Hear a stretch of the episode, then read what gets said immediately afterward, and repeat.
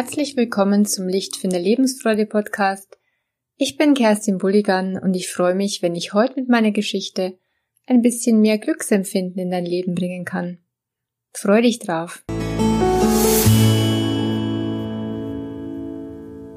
Morgen werde ich glücklich sein. Die Geschichte heute ist die Folgegeschichte zur Folge 35 und wenn du sie dir bisher noch nicht angehört hast, dann hol es gerne noch nach, dann verstehst du die heutige Geschichte noch ein bisschen besser. Erzählt wird die Geschichte von Ajahn Brahm, dem buddhistischen Mönch aus London, der in seinem Buch Die Kuh, die weinte, aus seinem Leben plaudert und es verbindet mit sehr weisen Geschichten.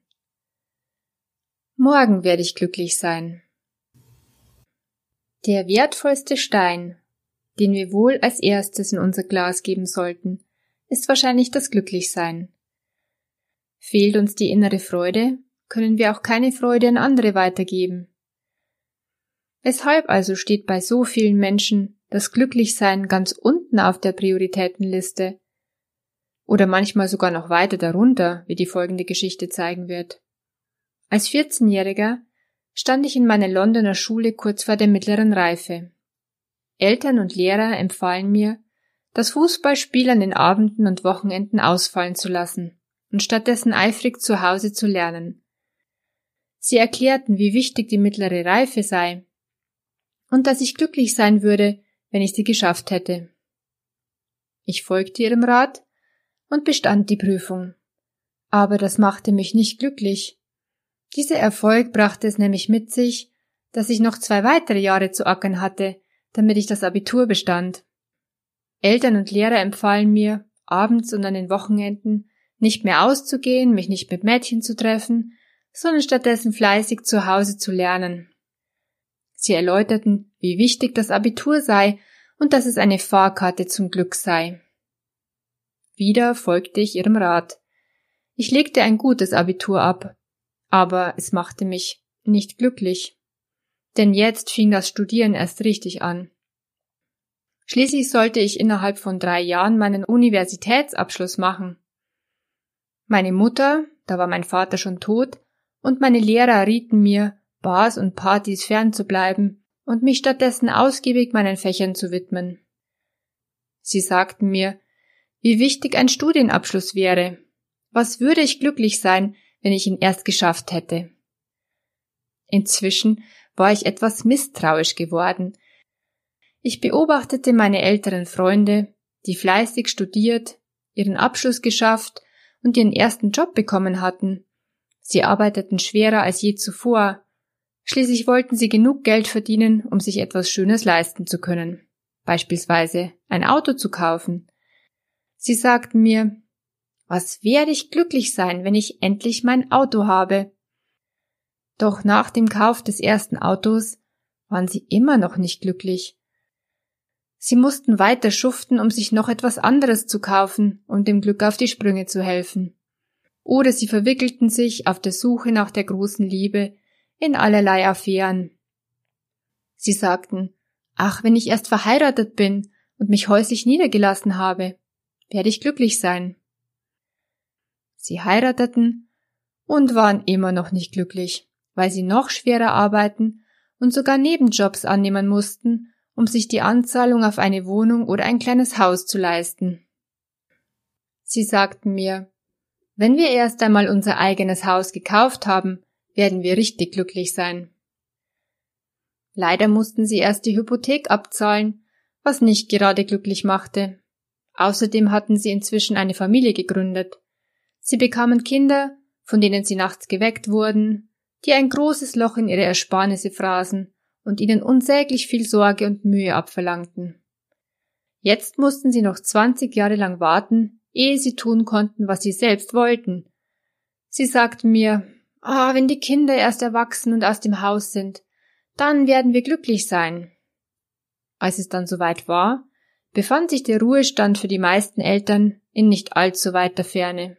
Sie beschlossen also, das Glücklichsein auf noch ein bisschen später zu verschieben und inzwischen tüchtig zu arbeiten, damit sie für ein glückliches Alter genug zurücklegen konnten.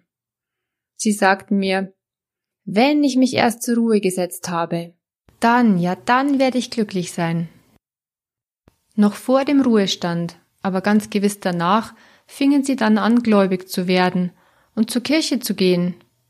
Ist Ihnen schon einmal aufgefallen, wie viele alte Leute zu den Gottesdiensten kommen?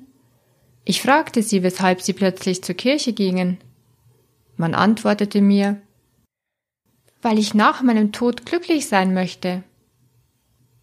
Für all diejenigen, die glauben, dass sie glücklich sein werden, wenn sie irgendetwas erreicht haben, ist das Glück nur ein Zukunftstraum. Wie ein Regenbogen, der zwei oder drei Schritte entfernt liegt, aber für alle Zeiten unerreichbar ist. Diese Menschen werden nie in ihrem Leben oder danach glücklich sein. So, was sagt uns die Geschichte? Auf jeden Fall, dass du hoffst, morgen glücklich zu sein. Und das Glücklichsein sich aber niemals einstellen wird. Denn morgen ist ja quasi schon wieder heute und dann ist morgen schon wieder ein Tag weiter. So wie mit dem Regenbogen, den man nie wirklich erreichen kann. Was die Lösung ist? Ganz klar. Einfach den Satz verändern. Heute schon kann und darf ich glücklich sein. Worauf wartest du denn noch? Kannst du nicht ein paar Probleme haben und gleichzeitig glücklich sein? Heute habe ich den Satz gehört, wer keine Probleme mehr hat, der liegt auf dem Friedhof. Deshalb akzeptieren wir am besten, dass es da immer das eine oder andere Problem oder sogar mehrere davon geben wird. Denn letztlich bedeutet es, du bist am Leben und du kannst es irgendwie lösen. Oder es wird sich vielleicht sogar ganz von selber wieder auflösen. Denn der einzige Weg zum Glück ist tatsächlich das Glücklichsein. Jetzt. Entscheide dich jetzt, dass du das Glücklichsein als größten Stein zuerst in dein Glas des Lebens geben willst. Und alles andere ist zweitrangig. Gib dir jetzt die Erlaubnis, dass du es verdient hast. Und stell dir vor, es ist jetzt schon möglich. Ganz echt und ehrlich. Lächle und schau dich um. Alles gut. Heute will ich glücklich sein. Immer heute. Und wenn dir dieser Podcast heute gefallen hat, dann teile ihn ganz gerne weiter und vielleicht magst du mir auch den Gefallen tun, eine 5-Sterne-Rezension bei iTunes oder Apple Podcasts zu hinterlassen, denn damit würdest du mir sehr helfen, dass mein Podcast etwas bekannter wird. Vielen Dank schon mal dafür. Glück und Liebe für deinen Tag und in deinen Abend. Deine Kerstin von Lichtfinder.